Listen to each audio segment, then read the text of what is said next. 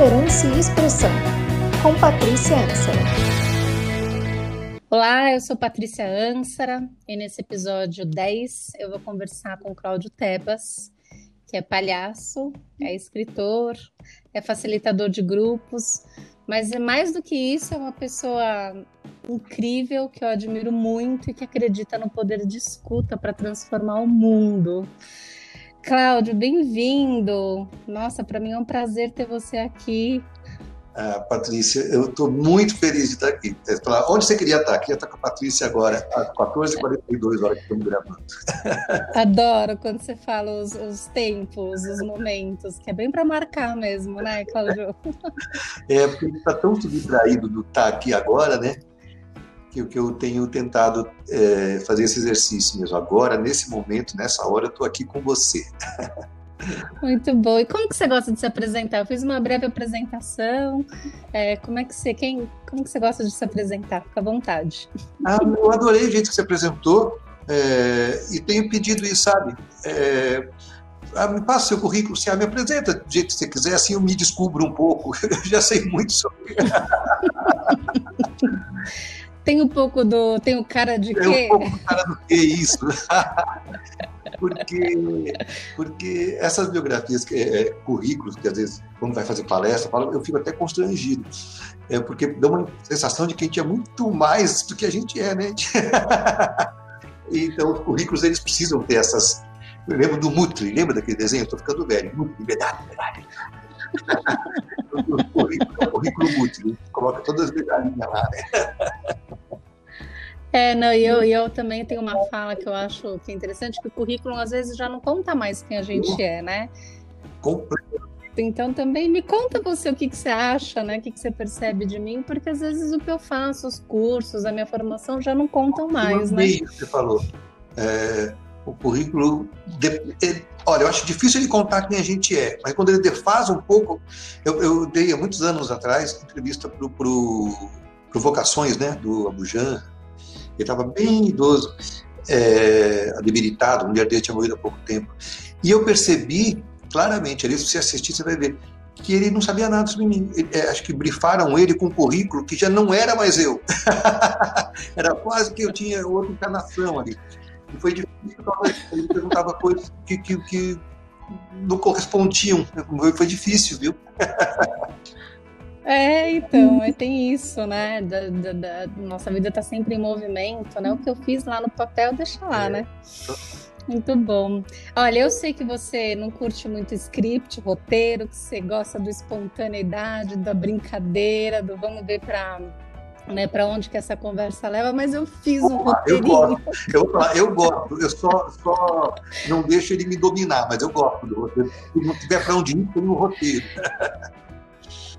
Então, pronto, assim, vamos ver para onde essa conversa vai levando a gente, mas é só para a gente realmente desenhar uma, uma linha inicial, assim, de, de conversa. Vou te contar uma coisa. Então. Interrompi de novo. É, não sei se eu já te falei isso, da frase do Mauro Fantini, um cara incrível, e ele fala, ele dá aula de biomedicina, ele é palhaço, é, é, e ele fala que ele prepara a aula, e esse é o plano B o plano A. Ah, maravilhoso. Essa frase? Maravilhoso. É, porque é, senão a gente não está ali na presença com o que está vindo, né? Se a gente fica sempre olhando o que, que era para falar agora, eu perdi a conexão com você nesse momento, né? Muito bom. Então, assim, vamos ver para onde essa conversa leva a gente. É, mas eu queria te contar que eu te vi a primeira vez, obviamente, você deve saber muito, a gente deve, deve ter já te falado isso no, no vídeos, fala que eu não discuto. Uhum. Que para mim são geniais, né? Todos são geniais, eu uso muito, uso sempre, sempre faz um super sucesso. Eu acho que é um retrato muito tragicômico, porque a gente se reconhece muito nesses vídeos, né? Então, toda vez que eu. E eu sou ótima de dar risada da mesma Ai, piada delícia, sempre. Delícia. Então eu assisto, às vezes é o mesmo episódio, eu dou gargalhada sempre, mas tem essa coisa de se reconhecer, né, Cláudio, também naquele vídeo, obviamente, né? E depois eu devorei o, o palhaço psicanalista. É, devorei não, porque eu acho que mexeu muito comigo. Eu fui lendo assim doses homeopáticas. Li ele inteiro, né, para assimilar, para refletir. Então confesso que mexeu bastante comigo, assim. E aí te conheci nesses laboratórios de escuta, nos jogos de escuta, e aconteceu um fenômeno que eu não quero te largar mais. Que delícia! Pode isso, Arnaldo.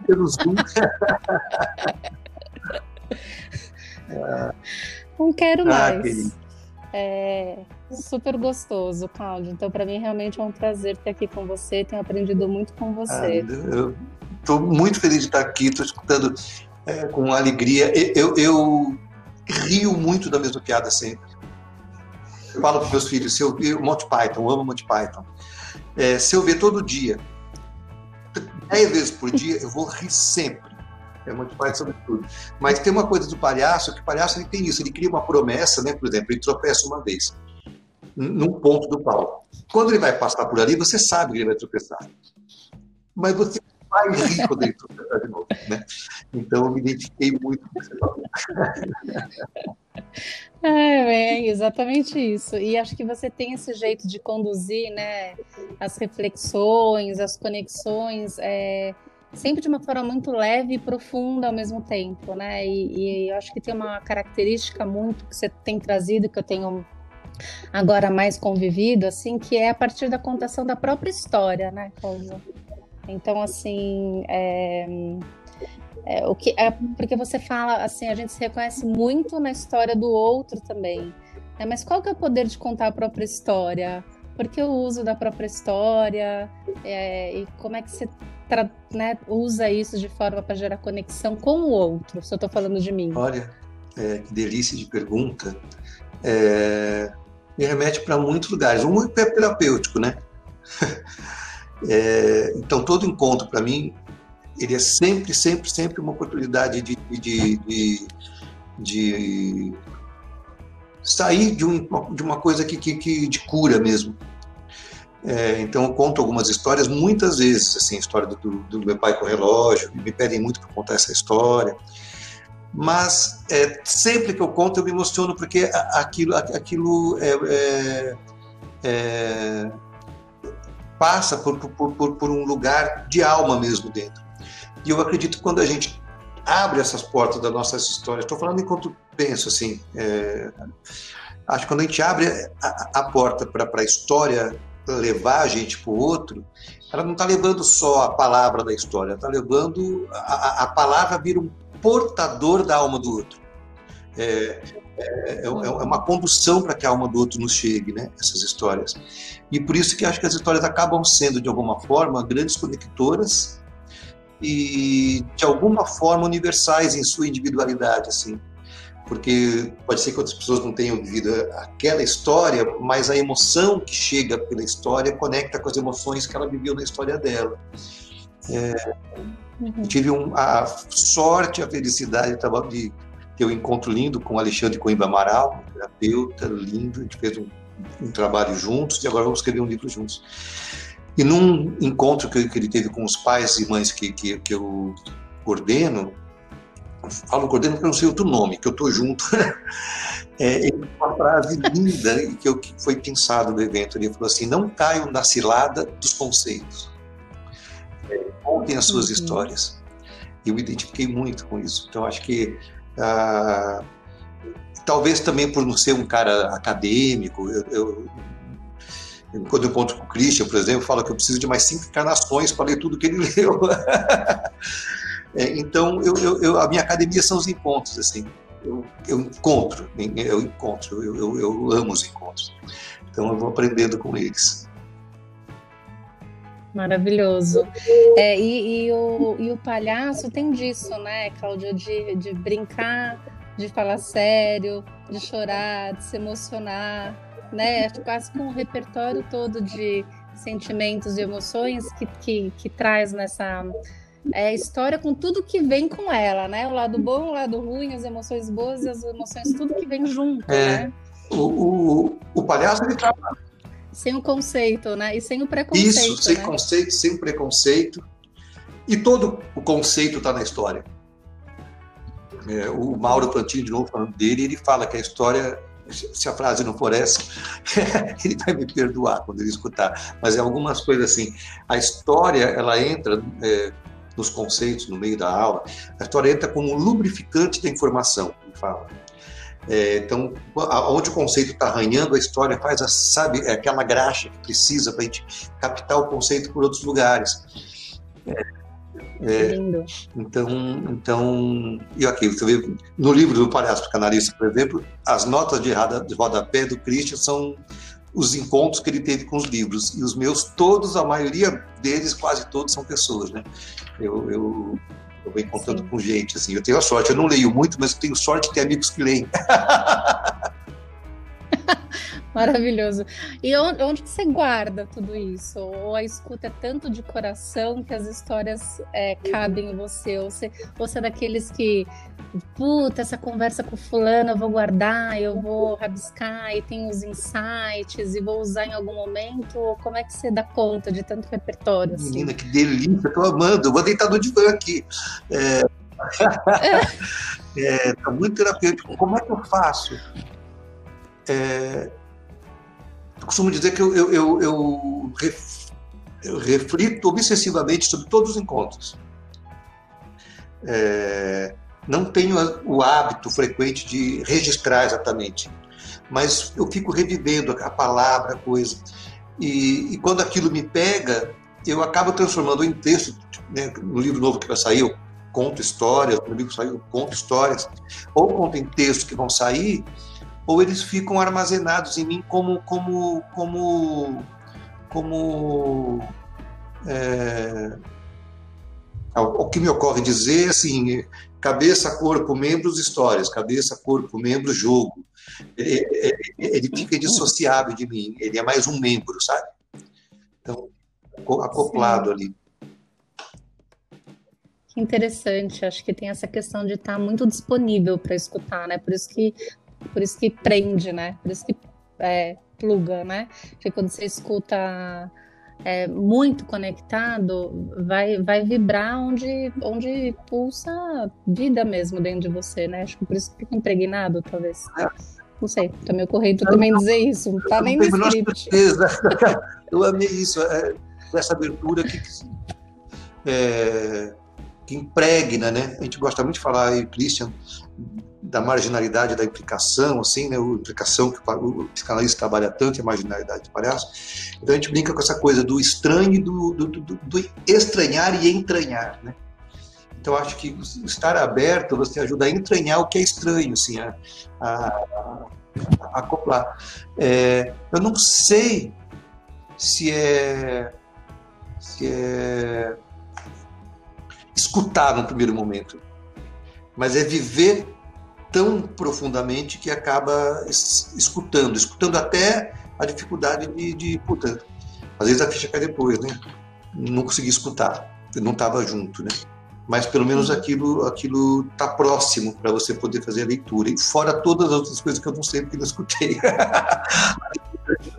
É, ah, mas por que você escreveu um livro de escuta? Você deve escutar muito bem. Eu disse, não, eu escuto mal, por isso que eu escrevi, porque quando eu vou lá aprender. É, mas você sabe que outro dia eu escutei de uma pessoa, uma querida, a, Jomara, que ela desenvolveu um jogo de propósito, enfim.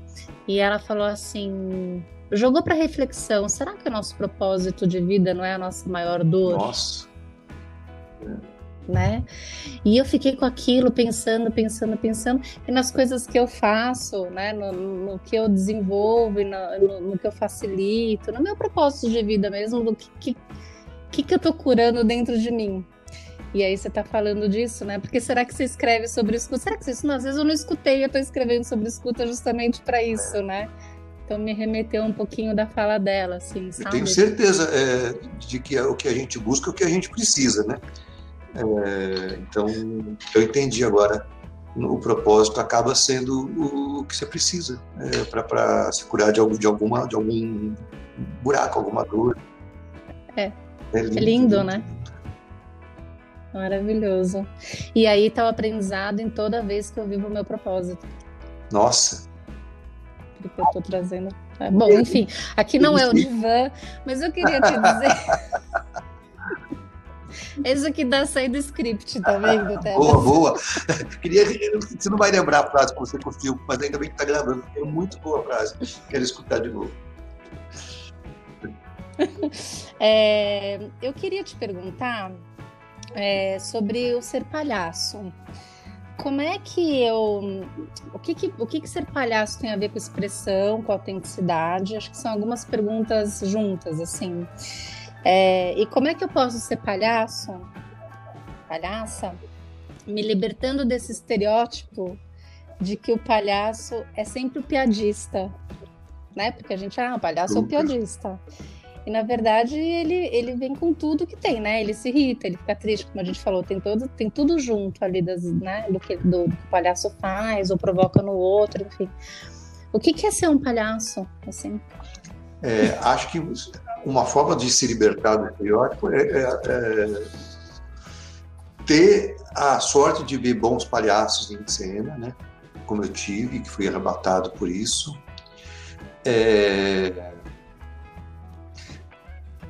e experimentar fazer cursos de palhaço.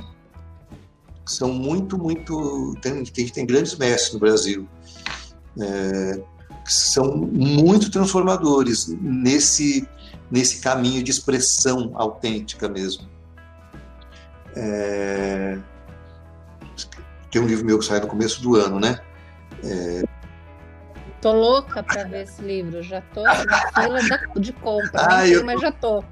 Ela é invisível ah, imaginária, mas eu já tô. Eu tô tão inseguro com ele, é, mas eu, eu, sei que eu ficaria de qualquer jeito. É, é, mas estou feliz de ter escrito o convite da editora. É, e nesse livro eu falo de uma coisa que acho que eu nunca tinha dito em outras coisas, que é para o palhaço, a gente escuta, a, a, vou chegar na autenticidade, na expressão que você começou a falar, e, e sair da piadinha, que é o palhaço escuta muito quando começa a, a estudar uma frase e que ele vai repetir para todos os seus aprendizes e ele tem que se repetir sempre, que é deixa entrar. Não sei se a gente já falou disso nos nossos encontros por aí. É, todo palhaço, primeiro dia que ele bota o pé no curso, ele vai ouvir do seu mestre: deixa entrar, deixa entrar. E acho que é, essas, esses dois verbos juntos é, eles são é, sentido profundo de, da forma como a gente evita se comunicar autenticamente e o sentido profundo de um caminho de comunicação autêntica. É, porque a gente rebate o que a vida nos dá muito. A gente rebate muito o que a vida dá. Seja de bom, né? Quem aqui, eu, eu levantando a mão, cena, quando recebo elogio, eu rebato. Ah, imagina, né? A gente rebate. É, até, até coisa boa a gente rebate. E o deixa entrar para o palhaço é, é fundamental ser abalroado por aquilo, não reagir, deixar entrar, para que o que ele, a sua expressão revele como o mundo o afeta e não como ele finge que não afeta. Então é preciso deixar entrar para metabolizar aquela informação, aquele estímulo, para que a expressão saia autêntica, seja como for, como raiva, como dor, como vergonha. Porque se não se bate e volta, bate e volta, a gente nunca está expressando como o mundo afeta, mas sim expressando como a gente finge que não afeta. Né? A gente fica só rebatendo que nem ping-pong. Assim. Então, é, o aprendizado do deixa entrar para o palhaço ele evita que ele fique na piadinha, porque a piadinha é justa, pode ser, não é regra, mas pode ser justamente um instrumento de não deixar entrar. Ele coloca todas as piadas sarcasmo ali de... do, do, uhum. do, encontro é muito comum né, nos laboratórios que a gente faz quando fala só se olha já um já faz uma piadinha pro outro que é para não deixar entrar o encontro então a gente coloca as piadas como barreira. E é bem comum isso. O palhaço tem que deixar o silêncio, o desconforto. Será que essa plateia está gostando de mim, de mim ou não? E às vezes, por não suportar isso, ele vai soltando piadas. É, como se o riso da plateia da piada fosse o que ele busca. Ele não busca isso. Ele busca uma coisa que não está nele nem na plateia, está nos dois, assim. É, é, é, o, o humor do palhaço da plateia é uma florzinha que nasce na terra e que eles araram juntos. Né? Um pouco isso. Ai, que delícia! Nossa, aqui falando, eu tô imaginando que vontade de voltar pro circo e de ver um palhaço dar risada até morrer. Porque a gente chora e a gente ri com um palhaço, né? Você tá falando, eu tô. E eu trabalhei numa empresa também, fora do script, eu trabalhei numa empresa que alguns executivos. É enfim, foram fazer cursos de teatro, né, para poder. Então tem alguns cursos de teatros bem focados em executivos, assim, né, que é para trabalhar um pouco dessa espontaneidade, né, e, e, outras outras habilidades todas que o teatro tem, da criatividade, enfim. Quando é que o palhaço, quando é que o curso de palhaço vai entrar é... nas organizações? eu, é, eu sabe que eu, eu, eu fui tirando o nome oficina de palhaço das empresas porque causava uma grande repelência. Assim. então, no fim, a gente acaba usando muito do repertório. Nos nossos encontros de jogos de escuta, tem muito repertório ali. Nas oficinas de escuta, tem muito do repertório do palhaço. Que é possibilitar que a pessoa é, entre em contato consigo. Por isso que eu, eu, mas é temperamento e não tem nada contra os jogos teatrais em empresa. Mas depende, acho que, muito de como é colocado. Eu gosto do jogo. Eu gosto da, mais do que do jogo, eu gosto muito da brincadeira e aí não precisa nem ser o curso de palhaço. Se você dá um jogo, se você dá uma oficina muito lúdica, é, é, a brincadeira impede que a pessoa teatralize a verdade. Quando a gente está brincando, a gente está brincando, a gente não está nem vendo o que está pensando, não está pensando em interpretar nada. Então eu acho que a brincadeira ela possibilita que a pessoa não interprete viva. É, e quanto mais é, bocó a brincadeira, mais a pessoa vai viver, porque ela não está pensando é, nada, ela está só brincando de correr, falar bobagem. E ali está ela, ali está o palhaço, ali está a autenticidade. Né? Então, é, acho que a brincadeira, é, ela é, ajuda a gente a colocar a oficina de palhaço com o nome de A Importância da Ludicidade. Né? E aí. e aí a gente tira. É, eu tenho um pouco de receio de, de, de quando o jogo de que, que ingenuidade, ingenuidade nesse mundo corporativo, né? Quanta ingenuidade! Eles estão fazendo curso de palhaço e não sabem. em toda canção, o palhaço é um charlatão, não pode copiar muito Ai, Deus, você ia falar alguma ah, coisa? Ah, nem lembro mais. Eu, eu, eu, encontro assim que a gente vai se é. encontrando e se perdendo. E você falou do brincar, né, dos jogos de improviso. E eu confesso que, é, além de aprender muito e me divertir muito com você, eu fiquei ao mesmo tempo que eu passava por aquilo, né, com você, com os jogos, com as pessoas, eu também tinha um, um, um, uma pequena Patrícia aqui do ladinho do ombro falando assim, se vai dar certo organização, se vai dar certo organização, né? Muito ansiosa para colocar isso em prática. E acho que foi no encontro número X que você falou, bom, é, esse jogo eu fiz com um grupo de executivos de um grande banco. Aí eu fiz assim, não acredito. Não, se, se fez. E o resultado foi super legal, foi impressionante. Tá, tá. E aí foi só ali que eu Olha, resolvi arriscar, sabe? Porque tem essa coisa de que trabalho é lugar de hum, falar sério, né? super. né? Trabalho é lugar é, de então, falar que sério. as pessoas confundem falar sério com falar severo, né? Pode ser muito sério, não precisa ser severo, não precisa ser sisudo, não precisa ser dolorido, né? É, e a, amei, foi super importante esse seu feedback, eu não tinha ideia da importância que era poder contextualizar onde foi aplicado para até encorajar a pessoa a perceber que é possível, né? É, e, e, acho que, que, todo espaço é espaço de brincar, só precisa pensar como é que a gente introduz a parada, né? E, e, e o volume que você põe. Né? É, tem uma, uma, conquista ali, né? Porque senão a pessoa acaba não brincando, e, com o jogo teatral também. A pessoa acaba fazendo porque você pediu, e não porque ela quer. É. Mas não se divertindo. Ah. Mas, mas então dá para falar sério brincando. É, super, dá para falar muito sério brincando. O que a gente não pode confundir com é, ironia, é, porque aí a, a, se você está bravo, é melhor trazer a braveza, né? É, a gente pode falar da braveza brincando, mas é, a, a, a, ironia, como se fosse uma brincadeira inocente, ela acaba machucando, pode machucar muito o outro, né? Ah, que legal, deixou o prato na pia. É, quando é que você vai parar de fazer essa torre de pratos, né? Parece uma piada, mas não é, é uma cutucada. Então, acho que, que, que é, tudo pode ser Aquele, aqueles momentos em que a ouvinte está pensando, a ouvinte, no caso eu, nesse momento, nossa, me reconheci nessa Total, fala. né? Que revela o medo, a gente não quer se machucar, vai que o outro ficar triste. Então, como é que eu posso é, é, envelopar essa minha necessidade para falar um pouco de comunicação não violenta e o que eu estou sentindo de um uhum. jeito que talvez chegue no outro? Então, vou fazer uma piada e tudo que o outro não quer uma piada naquele momento. É, então dá até para brincar sobre isso.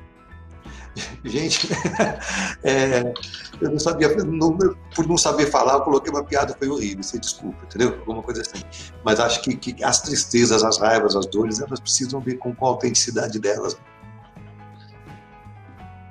Sim, sim.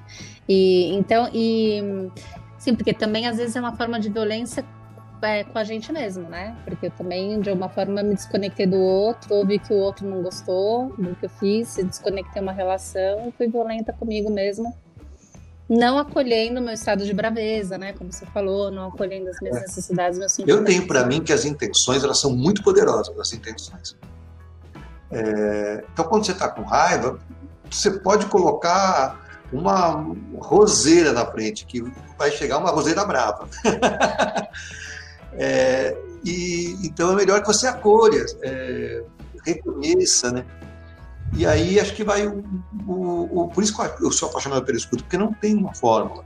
Aí vai de você se escutar. É, puta, é a hora de eu falar dessa raiva? Ou talvez eu, nesse estado, vai dar mal, assim, vai, vai, vai sair treta. Então eu me escuto, reconheço a raiva, não nego, percebo o que, que eu preciso para falar dessa raiva. Né? E aí, talvez, ao querer falar da raiva com o outro, puta, Patrícia, ontem deixou o prato na pia, eu fiquei com uma raiva. Só de você pensar em que você vai falar da raiva, a raiva já é momentaneamente substituída, talvez, por uma vergonha de falar da raiva. E esse instantâneo do aqui do agora, que se interpõe entre o sentimento anterior e, a pessoa, ele pode ser uma outra forma de se comunicar. Então, Pode ser que a raiva não seja um bom conector, uhum. mas a vergonha de falar da raiva pode ser que sim. Então, o sentimento presente tem que uhum. ser muito vivo e você perceber esse sentimento presente, ele costuma facilitar a minha conexão ou não.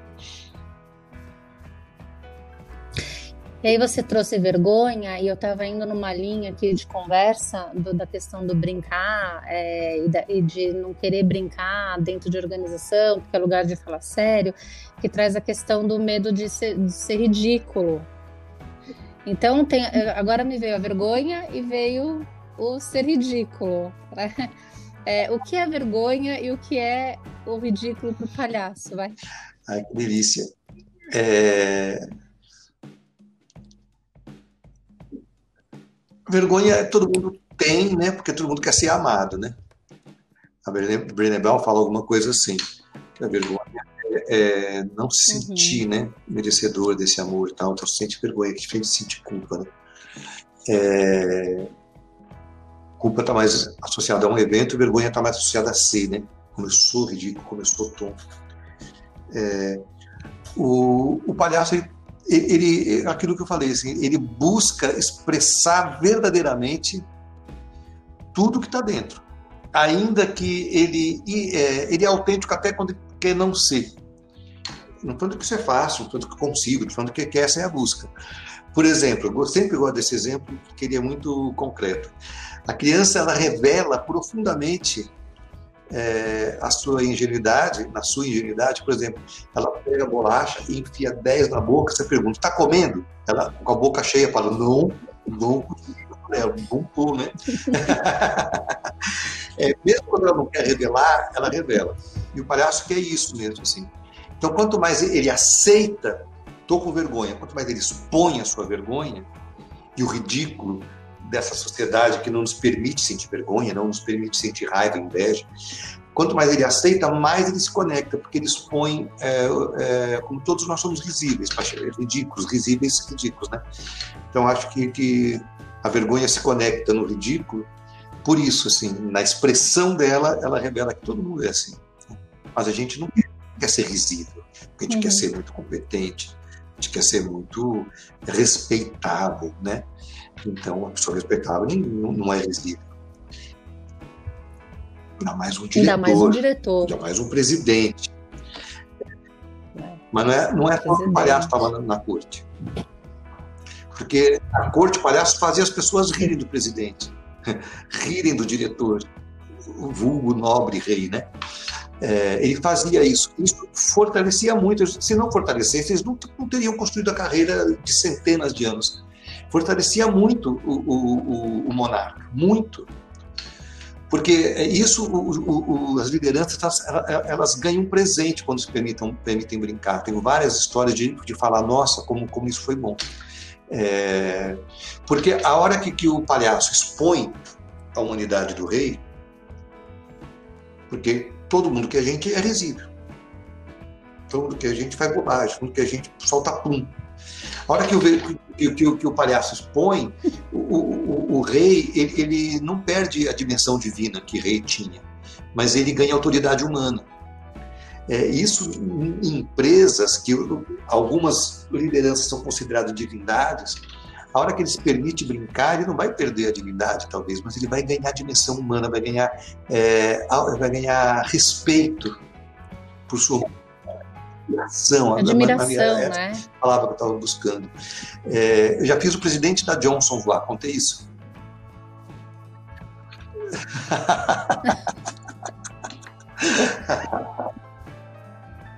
Quero saber como ele voa, meu Deus.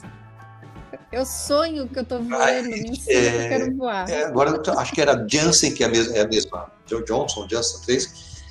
Um querido JR, se não me engano, ele chamava, Sim, acho que nunca mais vá.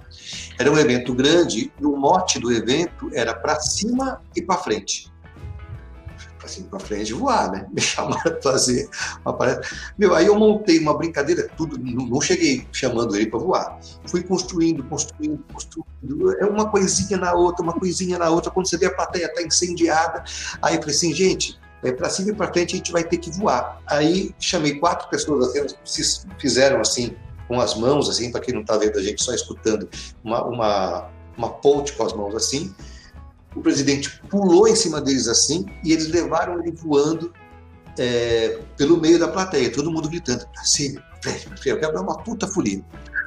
Ele foi lindo de morrer. É, olha o valor simbólico disso. É, é os, o presidente pula no colo dos colaboradores. Ele só vai voar se tiver colaboradores. E os colaboradores só vão voar se alguém tiver disponibilidade. Então, ó, quanto valor simbólico tem essa brincadeira? É, e aí passou um mês mais ou menos, me contrataram de novo. Disse, opa, então não tem meio filme, gostaram. E aí estava o presidente novo, era outra diretoria, bastante gente, aquelas convenções grandes. E ele falou, meu, vamos fazer o pessoal voar, que é legal. E aí eu fui chamar o diretor lá para voar, e aí ele, não aguentou, ele levantou e falou assim, eu quero dizer que eu já voei, eu quero ver vocês voarem também. Ele ficou super feliz de contar que ele voava. Ou seja, ele pôs o seu ridículo. É, é, quem faz isso é criança. Eu sei voar. Não é o presidente da Johnson. Quem falou aquilo foi a criança que mora dentro daquela pessoa, que está presidente da Johnson. Muito lindo. E como a gente, ao longo da vida, vai se distanciando dessa criança, né? Acho que até uma das conversas que a gente teve foi isso: onde foi parar a minha criança, né? Que, que eu fui dando para ela tantas formas e encaixotando, né, que chega um momento que eu até me distanciei dela. E aí numa brincadeira dessa tão poderosa, né, a gente reencontra é. com a criança, né? E aí humaniza, né, o que você falou. E aí humaniza, né? Porque todo mundo um dia foi super, criança, super. tem isso dentro. É... E fortalece muito, meu. É, é, é muito comum, eu, eu já faço muito, eu vivo de fazer trabalhos em empresa. 95% das coisas que eu faço não envolvem dinheiro é, e faço porque me faz sentir vivo. É, e o trabalho da empresa, eu me, também me sinto vivo, amo fazer, mas é o que me gera renda. É, tem muitas histórias. Eu estava numa empresa, eles até foram comprados por uma outra maior e mudou o nome, de geradores. Gerador, gerador de energia. Eles tinham acabado de um, é, contratar um vice-presidente, que era do mercado. É, era, e, e, no começo estava muito duro, assim. A gente foi brincando, brincando é, e conversando. Brincadeira sempre gera conversa. No final, ele estava aos prantos, esse moço. Eu até me emociono de falar. E ele falou assim: muito obrigado, porque agora, só nesse instante, é, eu, eu percebi que eu posso pedir ajuda para meus colegas. Porque eu cheguei tão, num cargo tão alto, que eu não me permitia me revelar quem eu sou, porque eu tinha que ser super, e eu não sou super, eu sou humano, que eu vou falhar, vou errar, e estava muito emocionado. Pessoal bateu palma para ele, assim, foi super bonito. Então tem muitas histórias dessas, muitas, muitas, muitas. É, imagina pro, pro, pro, pro, porque essas pessoas de liderança alta às vezes estão tão distantes do, de, de, algumas pessoas, não porque queiram, mas porque não dá tempo de conversar, é muita gente, que elas acabam ficando com, com uma aura é, um julgamento de antipático, não fala com a gente, qualquer coisa assim, distante. Imagina a, a, uhum. a potência que é para um, um, colaborador ver o, o, presidente tendo a coragem de chorar ou de pular no colo do outro. Assim, Puta, né, precisa ter muita coragem para ser presidente fazer isso. Esse cara é foda, né? É, eu acho que coragem é a palavra para mim que define, sim. A coragem de de estar tá disponível para uma brincadeira, de se deixar completamente é, se levar pela brincadeira, de se conectar com a essência, tem tudo a ver com coragem, né? E aí a gente admira e se inspira, né? Porque aí tá tal do, da liderança inspiradora, o que que é, né? É essa coisa da, da gente Isso, admirar é pelo ser humano que é.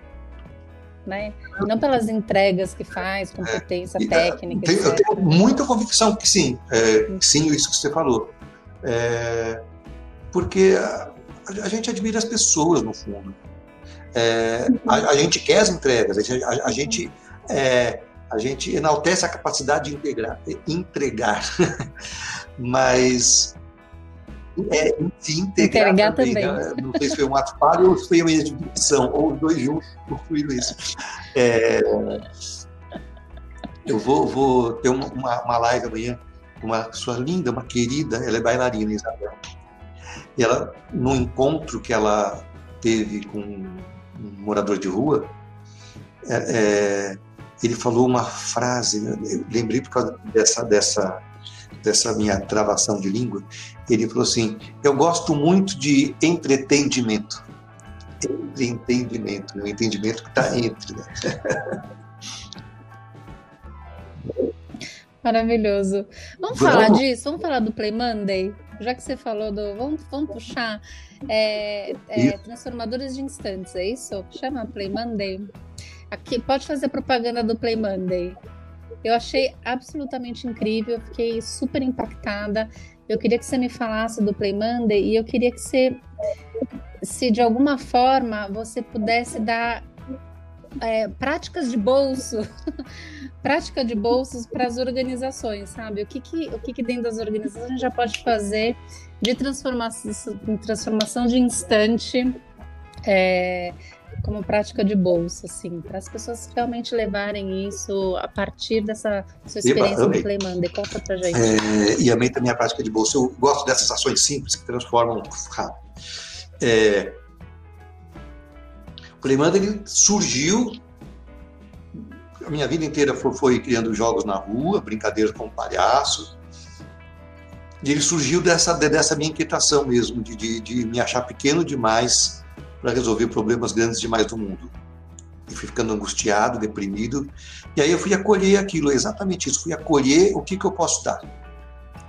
E fui percebendo que, que se eu não fizesse isso, eu não estaria sendo generoso eu estaria com medo de expor, olha, só tenho, é tão pequenininho que eu tenho para dar, ia estar com vergonha das pessoas que fazem grandes ações, mas essa minha pequenez, ela pode fazer diferença.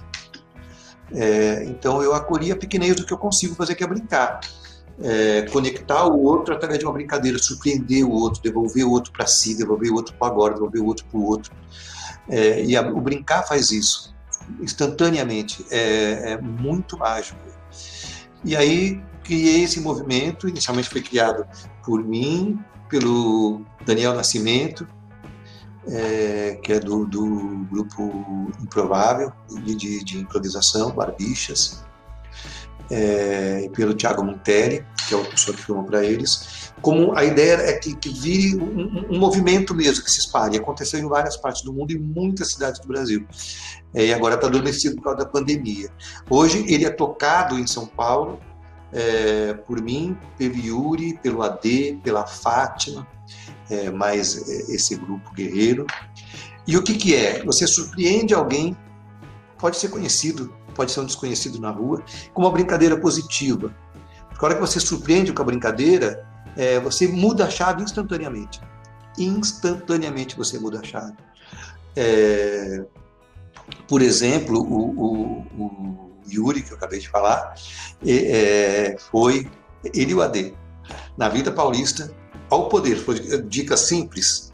Imagina como é que você consegue parar voluntariamente uma pessoa que está na rua para brincar com você, não puta desafio. O cara está pensando. A vida paulista. Ainda mais a paulista. É, tá eu brinco dizer que as pessoas vêm em estado de boleto. Ela vem assim, em estado, eu preciso pagar essa conta, eu preciso falar com o meu chefe. Como é que você aborda para que a pessoa brinque voluntariamente? Pequenos artifícios ardilosos que palhaços vão ensinando a gente, mas não precisa estar de nariz para fazer. O, Ade e o Yuri colocaram um, uma placa no peito, escrito só isso.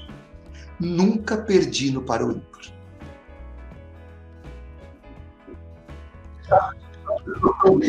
Gente, que genial! Já me chamou Só olha para ela. Para trucar. Como assim nunca perdeu? Para, não aguento, eu vou jogar para esse desgastado. Como assim? E aí muita gente para para brincar. É. É, e, e é spoof, é esse gatilho. É, é, e aqui eu posso falar de jogo cooperativo, jogo competitivo. É, o Paro Ímpar é um jogo competitivo, mas a situação é profundamente cooperativa. Porque ninguém vai ganhar nada de ninguém mas eles cooperaram para que aquele instante de ambos fosse transformado. Por isso que eu gosto de transformadores de instantes, porque tira a arrogância de achar que vai transformar o outro. a gente junto transforma aquele instante e sai modificado. Por exemplo, essa pessoa que vem com pressa na Paulista, porque ela tem uma conta para pagar, ou porque está muito puta com o chefe, e de repente, não, eu vou tirar um parênteses com essa pessoa. Nesse momento, ela deixa de pensar no banco, é, ele está na Paulista Estou é, falando da Paulista, vale para qualquer rua. A Paulista deixa de ser um borrão que acontece entre a casa dele e o trabalho e volta a ser um lugar que lhe pertence. A cidade é nossa. Não é o guarda que tem que cuidar, não é o prefeito que tem que cuidar. Eles são contratados da gente para fazer isso, mas a cidade é nossa. Então, a hora que você se devolve para cá, você também volta a se responsabilizar pelo mundo que a gente está. É, olha a potência do brincar, né? É, então, pensando em dicas para corporações, é, eu trabalhei com meu pai, com 16 anos, trabalhando, trabalhei com meu pai, vendendo bomba hidráulica. Eu sou péssimo disso, nunca faria isso bem, e odiava aquilo. Mas era sempre muito grato ao meu pai por, por ter me chamado para trabalhar lá. Ou seja, deu tudo certo, porque eu sou péssimo, eu nunca faria bem e odiava. Eu repeti tanto isso na minha cabeça que eu que deu tudo, tudo certo para não dar certo e fazer muito, outra carreira. ai, ai. Não, mas é totalmente isso. Brincando. É, suportar um ambiente que não era aquilo que eu gostaria acabou fazendo isso que você falou, acabou fazendo dar outras certo outras coisas, porque para suportar ali, eu fui criando mecanismos para me divertir lá dentro, para estar feliz lá dentro. Então, fiz várias ações, com 16 anos, 17 anos, que foram muito transformadoras. É, não porque tivesse, nossa, eu quero transformar instantes, não, porque eu quero suportar. É, então, a gente fazia é, pequenas. É, o dia do, do café coletivo, isso em 1982 cada um trazia uma coisa, piquenique, piquenique da cozinha, imagina piquenique, como se fosse piquenique mesmo, é, pequenas intervenções que dificultassem a entrada para a pessoa ter que brincar, entrar brincando na, na empresa. É, o dia, tinha o dia do, é, como é que era? Falando de 1982 isso, 83. É, o dia do ataque do papel higiênico.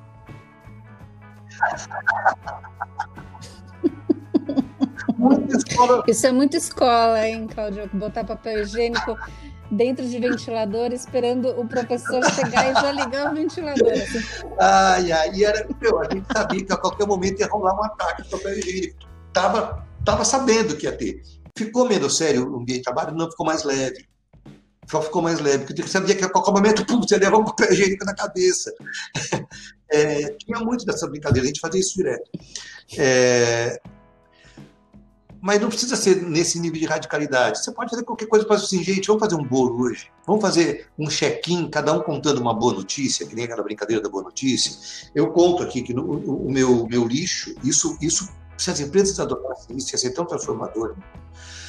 O meu lixinho. O quê? Com?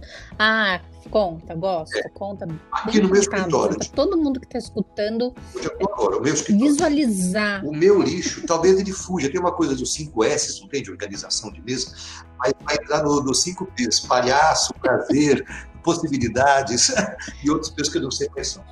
O meu lixo aqui do escritório não está do meu lado. Acho que eu já contei isso, né? Não está do meu lado. Adoro. Ele está ali é, dois metros para frente. Porque todo papelzinho que eu tenho que jogar, eu sou obrigado a brincar de basquete. E ó, yes, certinho, acertei. Se cai no chão, Acertou. já é um exercício que eu tenho que fazer. Né? Então, se você coloca mais longinho, qualquer coisa que coloque você em estado de, de, de ludicidade, né? é, um bolo, uma troca de boas notícias, um lixinho longe, é, é, pequenas pequenas brincadeiras que, que surpreendem o outro, tudo. É, tudo é muito transformador. Muito lindo.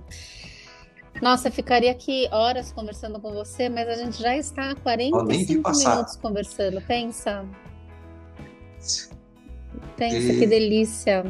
Muito bom. E vamos encerrando, né? E aí, para encerrar, eu queria pegar essa sua última fala, assim, é, que dica que você pode dar? Nossa, você vai voltar, pelo amor de Deus, para falar do segundo livro, ou para qualquer outra coisa a gente dá um jeito, mas você, você vai voltar. mas a gente vai encerrando. É, para pegar o gancho com essa sua última fala, que dica que você dá para quem está escutando a gente, especialmente os adultos, né? Executivos, executivas ou não, enfim, que esqueceram dessa, da, da, dessa parte lúdica nossa, né? Dessa que, que faz parte da gente, enfim, para estimular mais momentos assim de brincadeira, mas com naturalidade, sabe? Em que seja divertido e sério ao mesmo tempo, assim. Que dica que você daria para quem está escutando a gente? Às vezes a gente está tão enferrujado no, no brincar e que é uma, uma, uma coisa indissociável do ser humano, ele é uma necessidade essencial. Fazer xixi, cocô, tomar água, sexo, brincar. É, às vezes a gente está tão enferrujado nisso que a gente precisa de um, de um impulso mesmo. Esse impulso terá que ser interno. Assim. O que, que eu posso fazer que me, me, me coloque nesse estado? Como que, nem fazer ginástica. É um músculo, né? É, e, e, isso vai partir de, de, de pode ser um é, escrever memórias é, das brincadeiras da infância. É, lá nos nossos encontros de jogos de estudo, você vê a potência que foi o primeiro encontro, com todas as dificuldades técnicas, para quem está escutando agora, é um curso, chama Jogos de Escuta, e no primeiro encontro teve um monte de dificuldade técnica, cai a internet e tal, mas teve um momento que a gente fez partilha de brincadeiras da infância. Todos nós, inclusive eu, terminamos emocionados. Então, só se você dica para quem está uhum. em casa, para quem está no trabalho, tem um momento assim, me conta uma brincadeira que você gostava muito na infância. Essa pergunta é simples e poderosa. Porque a hora que já é conectora, Conectou né? Total. Por várias coisas. Primeiro a pessoa pode perguntar, por que você quer saber? Já não sei se tem cara de que gostava de brincar, de tocar campainha e sair fugindo. Ah, não, eu não gostava, mas você não sabe. Eu não sei. Pronto. Pronto. É, nesse momento, essa pergunta, por que, que você gostava de brincar na infância, é, ela abre uma frestinha. E a fresta é metade do caminho andado. Então, que frestas a gente pode abrir? E às vezes a pessoa fala assim, ah, não lembro. Não lembro. Às vezes a gente está tão enferrujado nisso que não lembra mesmo. Mas outras ações de você contar da sua, sem ficar falando, por exemplo, nada pior do que falando assim, ah, vai, impossível, você lembra, vai. Não, é possível, ele não lembra. Mas se você falar da sua, meu, você não sabe, meu. É, quando eu viajava com minha mãe e com meu pai, eu tinha mania de pegar o, o balde, no balde de, de, de uísque do meu pai, um gelinho, e sempre colocava na camisa dele nas costas e saía correndo. E é verdade isso. Aí o outro já começa a, a se conectar através da sua partilha. Então, e aí vai para a ideia de reciprocidade, né? Quer que o outro se abra, abra-se. Quer que o outro confie, Muito lindo. Ah, é muito lindo. Quer que o outro se abra, abra-se. É. Quer que o outro confie, confie. Muito lindo. Cláudio, prazer imenso. Nossa, que delícia de conversa. É, leve, me diverti, profunda. já resgatei várias memórias. Aqui você vai falando do balde de gelo, eu já fui pensando, porque você lançou a pergunta para quem está escutando, eu já fui resgatando também as minhas brincadeiras. Ah, dá vontade de falar assim para quem escutar a gente, não sei se você tem os seus canais de comunicação, é, que mandem para Patrícia brincadeiras que você gostava de fazer na infância. Manda para Patrícia para compartilhar comigo. Que brincadeira! Que brincadeira! Deve começar a fresta para você lembrar ah, de como você era capaz de mudar um mundo com 6, 7 anos. Que delícia! É, falando em canais de comunicação, deixa aí Fala aí seus canais de comunicação. Eba, obrigado. É, Instagram, Cláudio Tebas, arroba Cláudio Tebas com TH, é onde as pessoas têm mais me encontrado. Eu não sou bom de redes, mas eu, lá eu, eu tenho entrado. Facebook, Cláudio Tebas. É, e se quiser conhecer um pouquinho do meu trabalho corporativo, é escutaeconvivência.com.br. Escutaeconvivência.com.br. Muito obrigada, querido. Muito Adorei gostoso. Obrigado, com você. Obrigadíssimo. Beijo. Um beijo. Tchau, tchau.